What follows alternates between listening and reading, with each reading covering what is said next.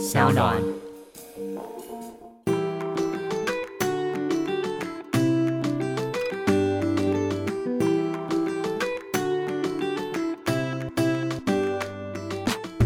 欢迎回到 Ivy 爱公威。我自己也有创业的关系，所以我也很喜欢听别人的创业故事。今天呢，爱公威的这位来宾啊，他是一位由中文系肄业的大学生，一路走到时尚精品的公关第一把交椅，然后又创立了企业集团。相信这个过程中间有非常多的故事可以跟大家分享。让我们欢迎众怡集团的创办人暨执行长岳启如兄弟。嗨，各位听众，大家好，Ivy 好。哇，你知道吗？我昨天看了你这本书吧，看因为复习很多次嘛，看了这本书入眠以后，我整晚梦的都是你。然后我们两个对谈的，我觉得谈的非常多。我今天想要跟大家分享的东西，所以我今天就觉得哇，好像已经见过你好多次的感觉。我好荣幸出现在 Ivy 的梦里哦，好棒哦！因为其实我觉得很很有趣的事情是。我我看你这本书的时候，有时候看到我自己的影子，嗯，会觉得呃，我们都是在对自己很重视的事情上是很认真、很坚强、很很有毅力的人。嗯，其实可以跟大家分享的是，你现在出的这本书《一人份的勇气》，里面讲的是你从小到大创业的故事吧？嗯嗯，小时候我好想好想请你跟大家分享，到底是为什么？呃。北医女，然后台大的中文系，但是没有毕业，发生什么事了？好，我先我先讲一下，就是这本书《一人份的勇气》其实是我的半自传。那一开始前年在跟出版社讨论做这本书，其实它是一个职场励志书，因为他们觉得哎我没有背景，然后又是一个女性，从上班族一路变成老板，就这样的故事蛮励志的，然后跟职场有关。然后现在就是励志的书比较好卖嘛，对，所以一开始就是用这样的一个角度。那所以呢，呃，就在写我的过去到现在这个整个历程的时候，我自己其实也做了很多的，呃，有点像是脑洞大开的回顾嘛，然后去看啊，过去的我是怎么样的。那就从很小的时候开始写起。那当然，当时家里的家境是不好的，一直遇到了我继父之后，我们才比较安稳。那我整个在念书的期间，就是虽然家里生活很安稳。但是呢，我就心里还是会有一种，就是说要怎么去摆脱贫穷，是。对，因为爸爸工作其实蛮辛苦，因为他是工人嘛，蓝领阶级这样，所以我就一直觉得哦，那我要念书，因为当然也是书里有写，有一个老师他给了我一个观念，可能你透过高学历，好升学，你可以改变你的这个可有可能会变成劳动世袭的这件事情，是，那这就变成我的方向。那只是说，呃，我呢要讲一个关于我自己，但是大家会听着会很讨厌的事情，就是我从小就是还蛮会念书考试的，好羡慕，就是很标准的标准的那叫什么聪明好学生，就是只会念书。我老实说，就是可能很会抓重点，所以就是小时候同学就是会说，哦，你知道有一种同学是，哎，我我都。昨天晚上我来不及念呢，我都没念呢，然后就考试可以考考一百分，对对。然后我我你是那种那一种，对，真的有这种人，同学就会觉得很讨厌，说你每次都说你没念这样。那你真的没念吗？我觉得可能有时候当然是没念，那有时候就是我念起来，比如同学说他念十遍，我可能只念一遍。那我自己感觉到就是说。我其实，在念书考试蛮在行的，所以就我刚刚讲，就是说，呃，升学的方式来改变我的未来的人生。嗯，但是呢，这个就说到说，当你念书很顺的时候，其实人生都是这样。你有一些事情做的很顺的时候，你可能就会疏忽了一些事。所以我自己呢，当然从北一女到台大，呃，我一直都觉得不是很难。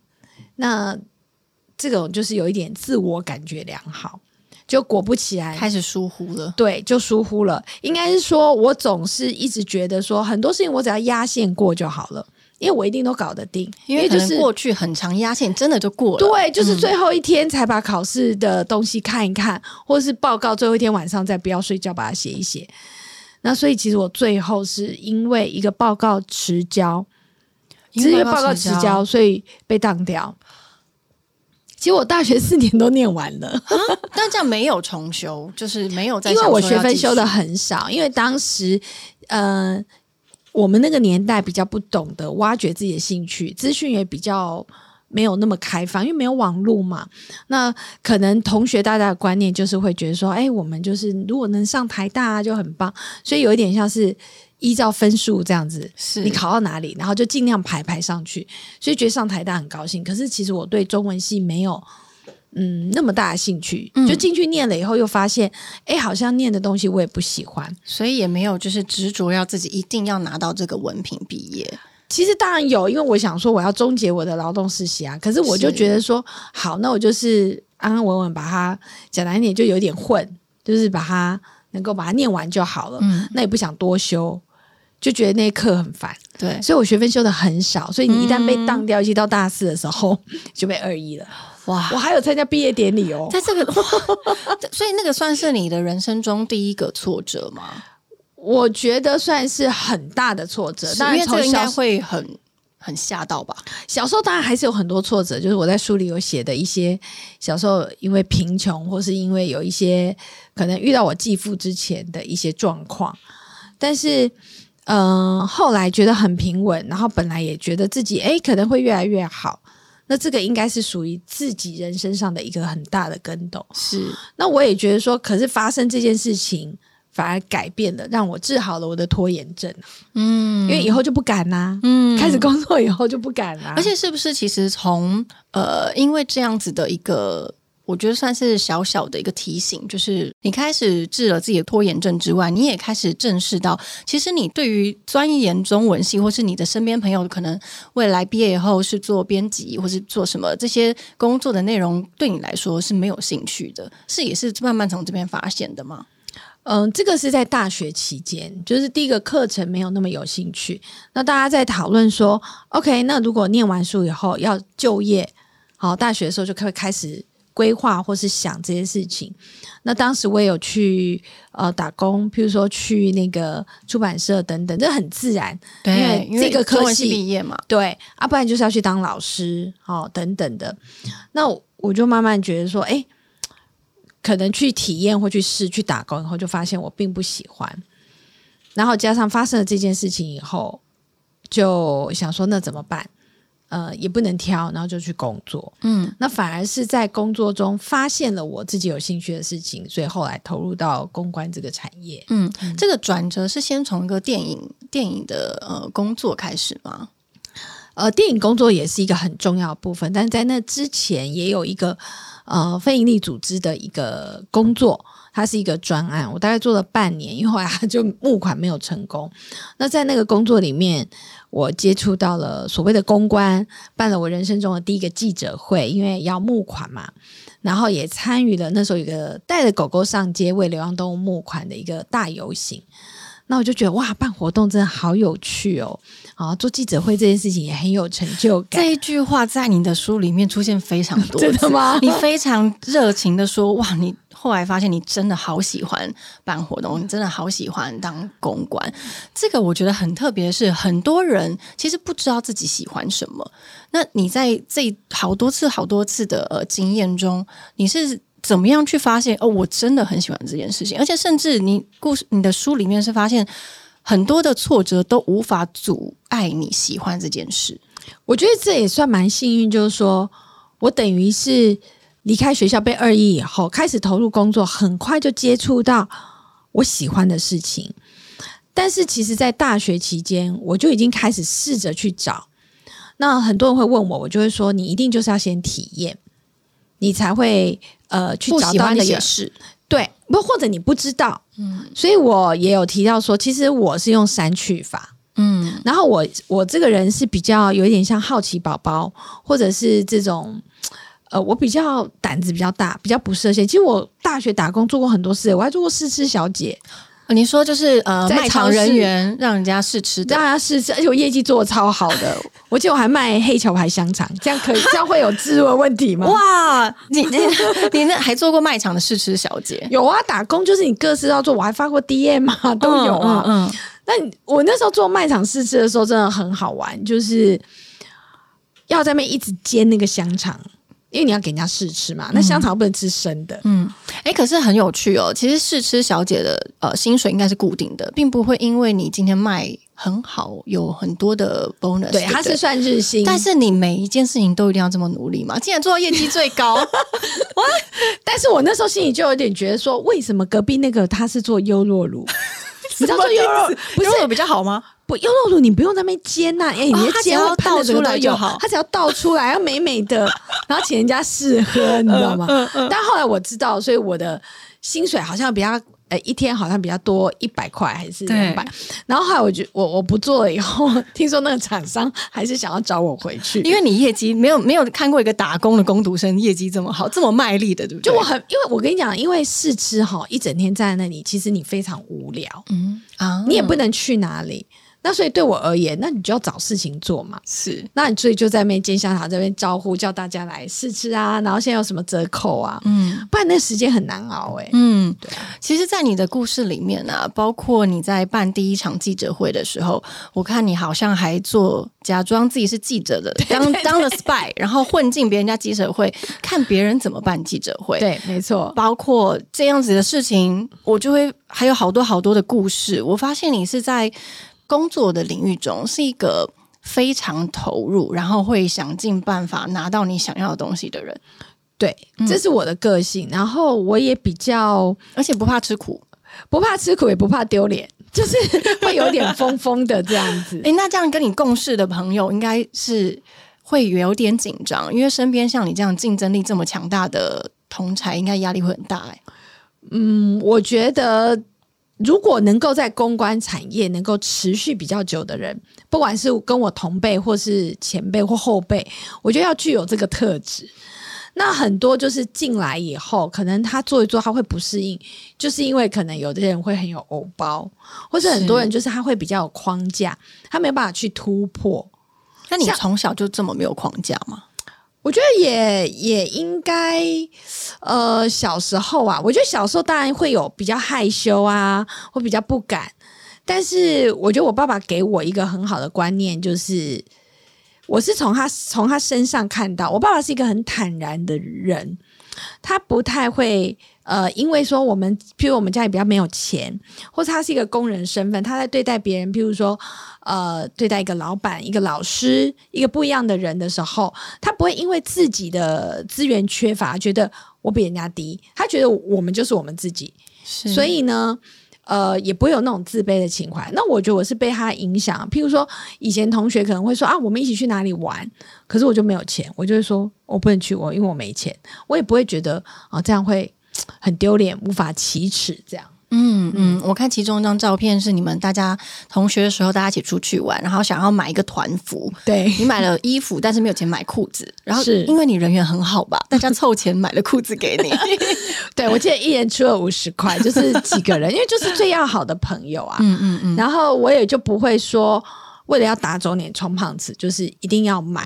我就是跟他们说，哎，不好意思，我钱不够，那我就买衣服就好。嗯嗯嗯，那其实我觉得，呃，聊到这边，其实可以看到书中有一段，我觉得非常的让我觉得很特别的一个一个感悟是，你说从小的人设可能一开始是固定的，可是你可以靠自己的方法去改变你每一个阶段的人设，是不是有一个步骤可以教导给大家？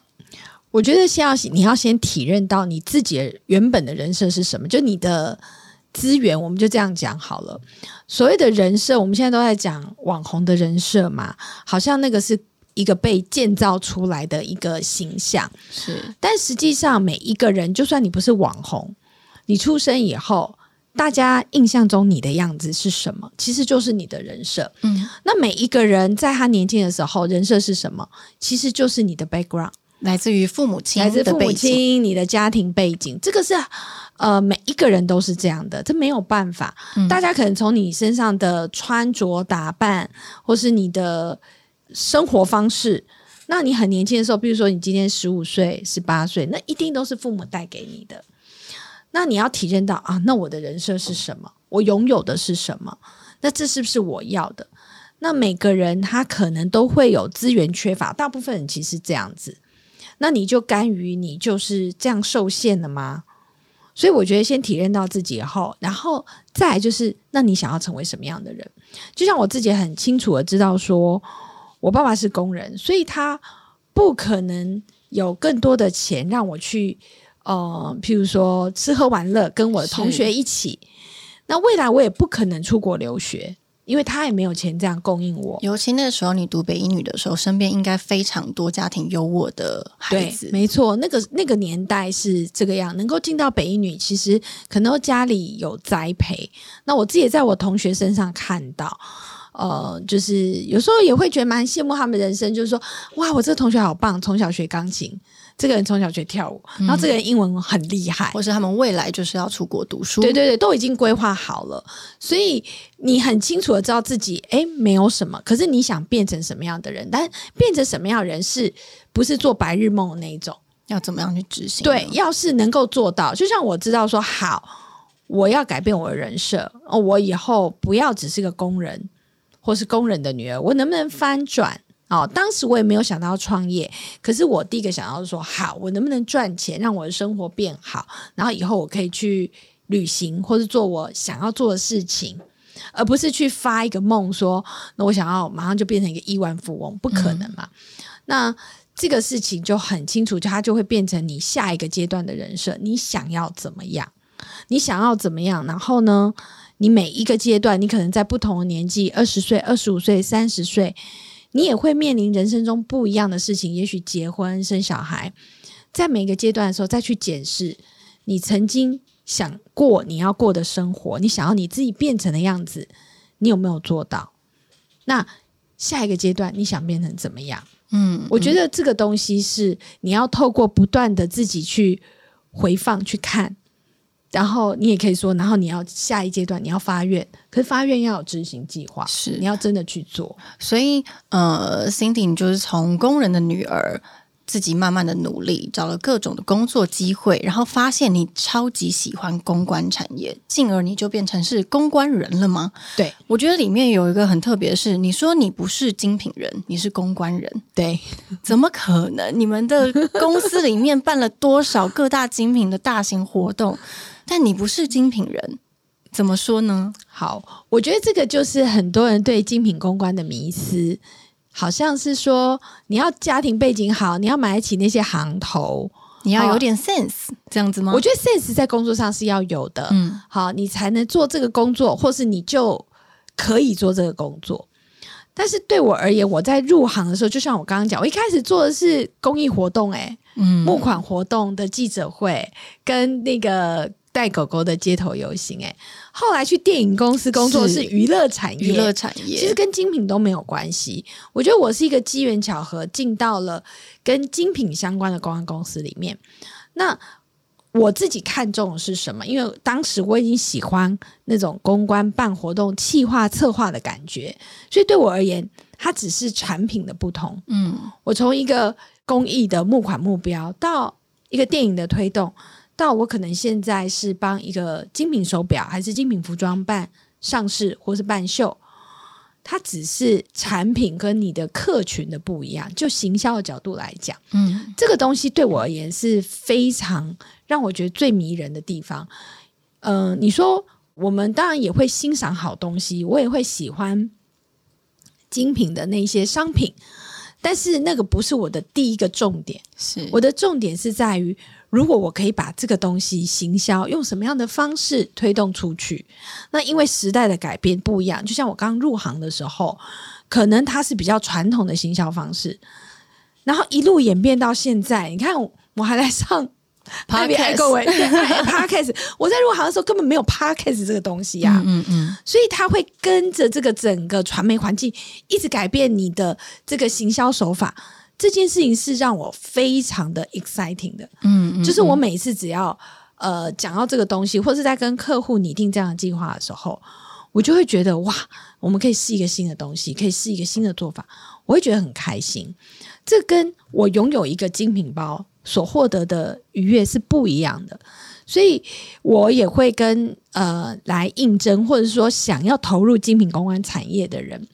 我会告诉他们说：“你要先自己问自己，你到底喜欢的是那个做那个幕后策划的人，还是拥有精品的人？”嗯，因为如果他是喜欢拥有精品的人，他其实就去买就好了，当 VIP 就好了。对他可以有别的赚钱方式嘛？他可能不一定会喜欢这个工作，但是喜欢这个工作才有办法让他在这个产业可以继续更久。没错，嗯，那所以呃，你开始你你觉得发现你自己是一个完完全全的公关人以后，你就创业了嘛？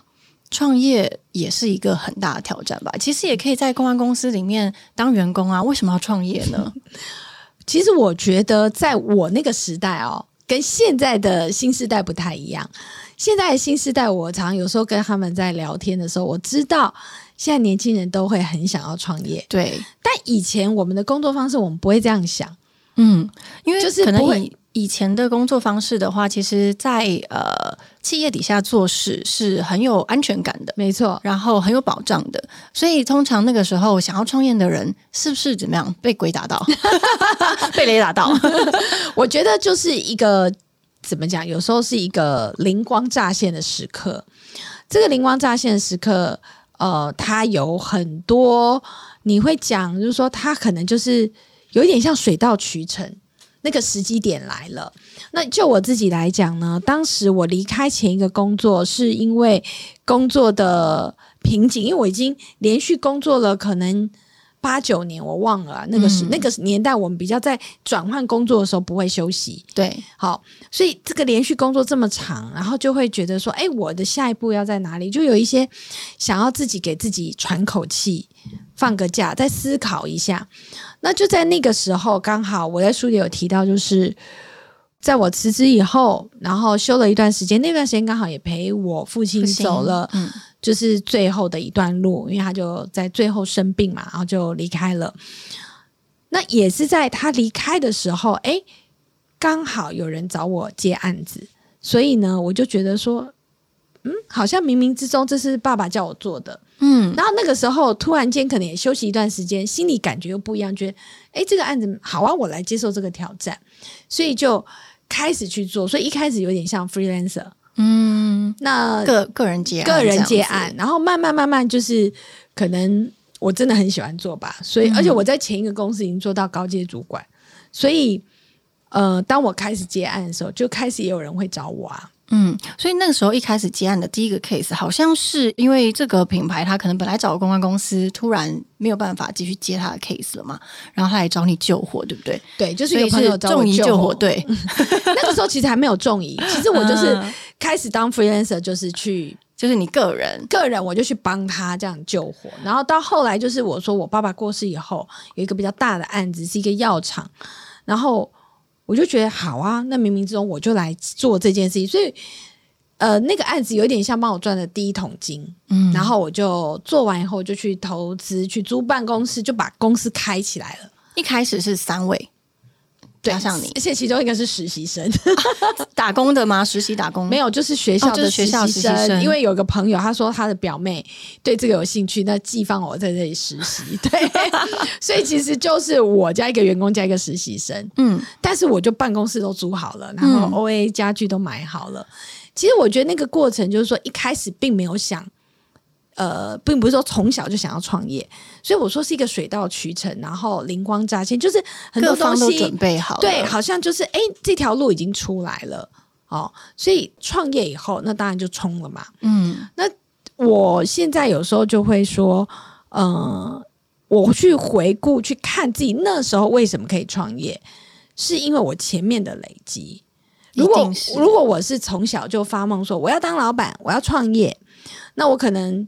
在一开始的时候没有工作这八九年，我在一开始可能离开学校以后，我就开始创业，可能不会成功啊。嗯嗯，有时候人家都说，呃，很多的成功它是要来自于你的小事情做得好。你里面的书里面有写到，任何的小事情都是在成败就是在细节里，这个我非常非常喜欢的一句话。所以其实，在呃原本是公关公司的员工到变成公关公司的老板。它中间的转折，你觉得差异最大？对于你的工作心境上来说，差异最大的是什么？当然，当员工，你就是真的完全享受那种我刚刚讲，就是呃办活动或是行销策划，把一个呃计划做成功的那种快感。嗯，当老板就不一样啦。当老板跟你做哪个行业，呃面临的挑战很多是类似，就像你自己有创业，你也知道。你要管财务啊，你要管金流啊，管人。这以前我们看电视说什么银行要跑三点半，对，哎，那是真的啊。而且只有老板能去跑。对啊，你要调度那个钱 呐，然后管人呐，这个是很烦的事情嘛。所以我觉得这个是让我当老板以后也有很不一样的思维。所以为什么我说我其实能够理解员工的想法？因为我本来是员工。然后后来创业，我也知道，当然我知道老板在想什么。这中间有一个 gap，那只是说，因为他通常会有一个很大的 gap 吧。很多人都说换个位置，换个脑袋。对，中间你有觉得自己撞墙期吗？想说从前的自己跟现在的自己有一些不同，但是你必须要让自己去学习的部分。嗯，我觉得最明显的一件事情就是，尤其呃，在当老板以后，很多时候你是一个决策者。所以你反而要自己站在一个上面的位置，然后你要很能够独立思考。你专业性，你可能可以仰赖你的同事，可是你必须要有那个肩膀去扛起所有的事情。嗯，这是很不一样的。当你是员工，就算我以前是主管的时候，大家是 team work，对，还是都可以当好朋友，对，平常这样子。但是当你是老板的时候，你的思维就是不一样，你也不能因为我跟这个人比较好，或是跟那个人比较没那么默契，而有一些在工作上不同的决策，对或情绪的一些反应，你完全就要从公司的立场去思考了。所以有人会说。掌门人总是孤独的，这个就是老板最大的体验。正要问我身边很多创业的朋友，然后都是老板，他们也很常会有一个千篇一律，但是我们也没有一个答案的问题。我今天来请教 Cindy，请问老板真的可以跟员工当朋友吗？我觉得。不可能是我们在念书时候的朋友，不可能先出来我就，不可能是像念书的时候这么单纯的关系，或者是说今天有一些同事也很容易变成朋友嘛？嗯，因为彼此是没有利益这件事情。可是我相信有员工跟老板的感情是很好的，是啊，甚至是有点像千里马与伯乐。或者是说他们是非常有工作默契、非常好的革命伙伴、工作伙伴。我跟我的同事就是这样的情谊。但是我们在界定什么叫做朋友？朋友是无条件的包容你。当然，我所谓无条件当然有限度，可是比起员工来讲，他可以更无条件。是你可以在他你你很要好朋友，你可以在他面前任性。嗯，你可以释放你的情绪，对不对？你可以呃。拉下脸来请他帮忙，对。可是你不能对员工这样啊！你要考虑一个界限，他有一个界限，而且你要考虑到，就是说，当你这样做的时候，员工他的感觉不是只有对你，他是对这间公司的的想法，他会他会担心啊，嗯，对不对？如果太没有一个太呃无条件的倾吐自己内在的一些烦恼的话，确实在员工的角度，他会想说：难道？我明后天有可能这个工作就不保了吗？是啊，这个公司难道要垮了吗？但其实这不应该是一个老板应该要给员工的一些呃资讯，对不对？就像我在很年轻的时候刚创业那那那两三年吧，就可能还把自己当成过去在公关公司的一个主管，因为我那时候已经当到很高的主管，所以虽然我要跟我老板报告，可是很多事情我是很有决策的权利的。所以我刚开公司的时候，还用这样的一个心态在做，然后有时候我就开玩笑，有没有？我就有有开玩笑说：“哦，好累哦，好辛苦哦，这个客户好烦哦，哎，看哪一个公司要不要来把我公司买一买算了。”然后呢，我这这我觉得这是开玩笑而已啊。那你可以跟朋友开玩笑，可是在员工面前那样讲就很奇怪，我都没有意识到。后来有一天，我最资深的一个员工，他就来跟我讲，他私下跟我说，他说。老板，你不能这样讲话。他说：“你这样讲话，那我我们要怎么办？”然后我就吓到，我想说：“对耶，我不能再是用一个好像一个带小 team 的一个头在讲这件事情。”所以，我再也没有讲过。嗯，所以一路到现在，不管是说过去公司总是有起起伏伏，遇过不同的这个挫折，或者最近最大的挫折就是疫情，在那个当下，我都是要。撑住、稳住，就是你不能让员工看到很糟的你的样子，或是你很担心公司的样子。是，所以其实呃这一块真的大家可以好好学习，因为大家现在说实在，很多人真的就是呃两三个朋友里就创业起来了。那像这种跟朋友创业，然后变成你是其中一个老板的。你觉得有什么想法？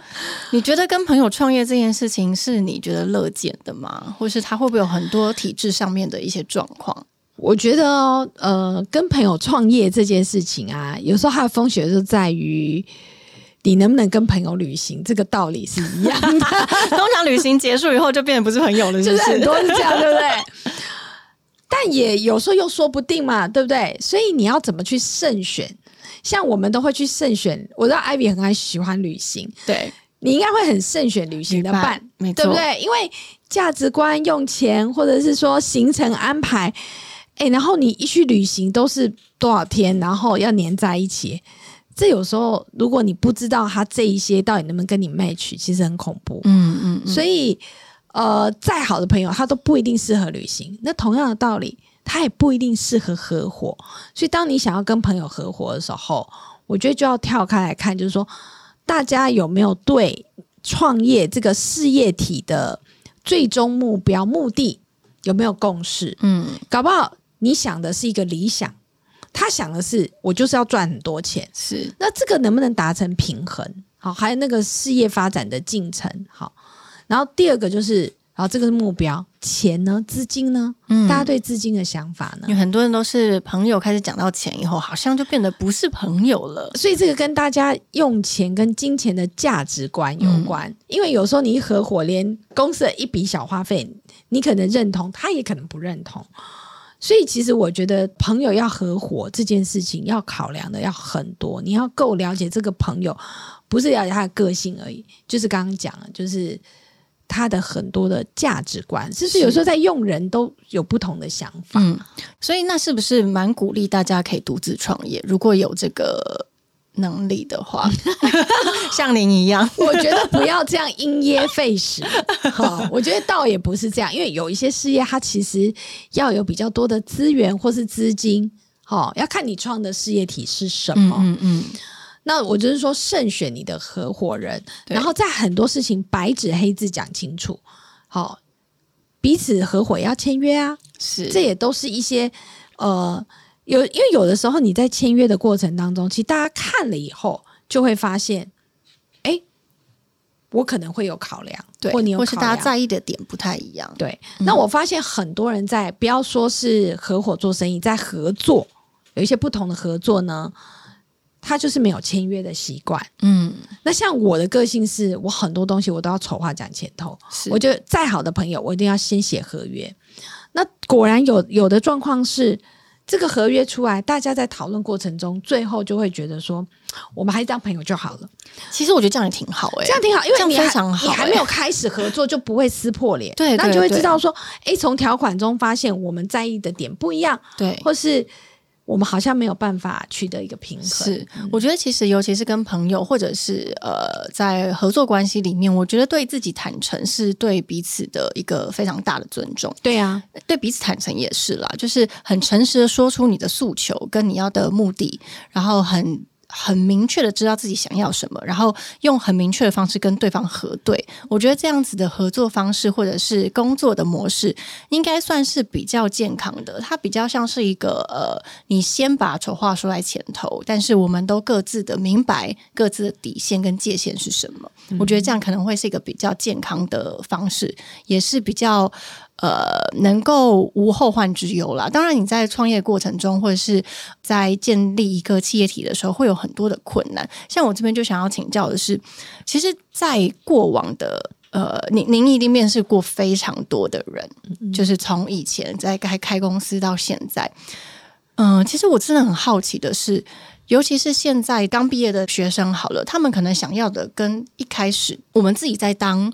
当刚毕业学生的时候，想要的东西会不同，就是大家追求的诉求不同。但是你怎么样去呃去面试跟去对待新进来的这些学生，嗯，新鲜人，应该讲说就是所谓世代差异嘛，是对，嗯，可能我以前在当主管那时候面试的人，应用用的人或我的下属。他们现在也都已经有一些资历了。嗯，所以随着世代的改变，我觉得就老板的立场，要能够去了解新的世代的思维。跟他们对于人生观的想法，我觉得这件事是很重要，因为光是传媒资讯的传递方式的改变就很不一样，所以我觉得很重要是，呃，不能倚老卖老，不能永远就是说我以前就是怎么样的。其实我们都能够理解，可是那时代就是不一样的。你跟他讲这个都没有用，这就很像我们的爸爸或我们的爷爷阿公会跟你说：“哦，我们以前日治时代多 多辛苦哦，好久，就是老一辈嘛，对不对？然后或者是说以前战争的时候怎么样？可是我们听的是不是无感？对，因为那个环境跟现在已经完全不同，因为你不会有体验，然后你也不会觉得这件事会发生了嘛。所以一样的道理就是说，我们如果面对那种这样倚老卖老在讲那些事情的时候，我们。会觉得很烦。那如果我们用这样方式对待新时代，他们会觉得很烦。嗯，所以我觉得，呃，如果在工作上要很常跟这种新时代的人接触啊，呃，老板或主管或资深的人，你要与时俱进，不要倚老卖老。那真的因为整个大环境在改变，所以呢，不要有那种就是哎，媳妇熬成婆。没有，不好意思，你就是要活到老学到老。嗯，也就是现在我们要去跟他们学习。那这件事情我怎么领悟到的？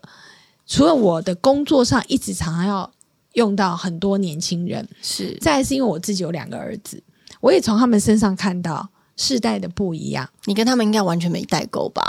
一定会有代沟的啦，他们 I G 还是会有小账，好不好？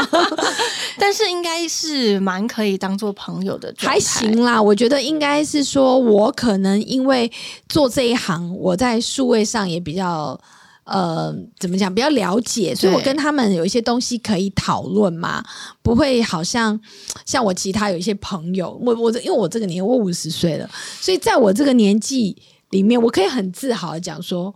哎，我的 IG 是用的很好的，是啊，而且你还有现在的线上平台，你还有开课呢，还有自己的 Podcast，对，所以就是说我做这一行，可能也帮助了我，就是说我在跟我的孩子他们在现在接触的媒体传播媒介的平台是没不会有这个，我不会不了解，对啊，我我记得。那个时候，你记不记得那个 Clubhouse 在刚开始红的时候，嗯，那一阵子，然后我小儿子那是大概两年前，他就问我说：“他说你知道现在有一个新的 Clubhouse 吗？”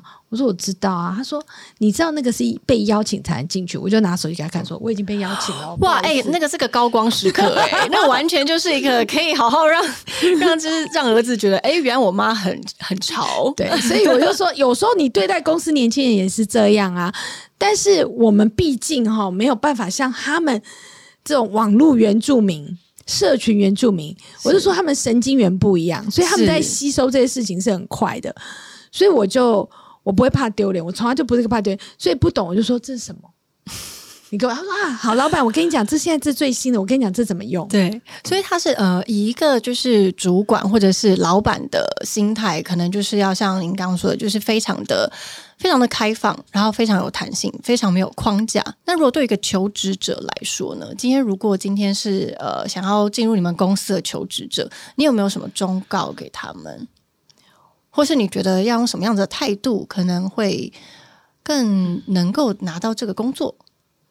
如果说呃想要拿到这个工作的话，我觉得嗯，就是你的企图心要很重要吧。但我我说真的，其实你现在的年轻人，你要去求职，你想要去面试，获得你想要的工作，你展现企图心的确就是很重要。那如果说什么样的人我们会欣赏、会想要，就是除了企图心以外，他展现的是会让你觉得他没有框架。他很有勇气，嗯，你会从他跟他的沟通过程当中，如果他是一个很多事情他会比较害怕、比较绑手绑脚，他可能就不太适合做这一行，嗯，因为这一行他可能要有特质是什么呢？这一行因为它的变动性很大，他的工作呃，可能今天跟明天同一个任务他都在改变，他一直在改变，所以你的弹性必须要很高。那那个弹性，除了是你在处理事情的弹性，你心里的弹性要很高，你要能够接受这种变动。嗯，如果有一些人的个性他是比较会害怕，或者说他遇到这种变动他会慌，我觉得慌也没有关系，就是说你能不能就是说好，虽然我很害怕，可是没关系，我就冲了。嗯嗯，好，这件事很重要。所以有些人问我说要有什么特质，我觉得就是勇气。嗯，好，不是为了要打书才这样讲，我还没写书，我这样回答了。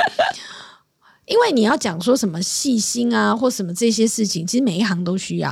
可是我觉得做公关或做整合行销特别有勇气，因为你做的事情变数太大了，变数太大以外，其实你身边人都不了解，你的亲朋好友都不懂你在做什么。嗯，所以你要能够撑得下去，能做下去，你自己心里的建设要够强。嗯嗯，你就要很有勇气，知道我现在就是为了什么在拼，然后我可以嗯不管别人的指教，对你这个工作好不好啊，这些事情。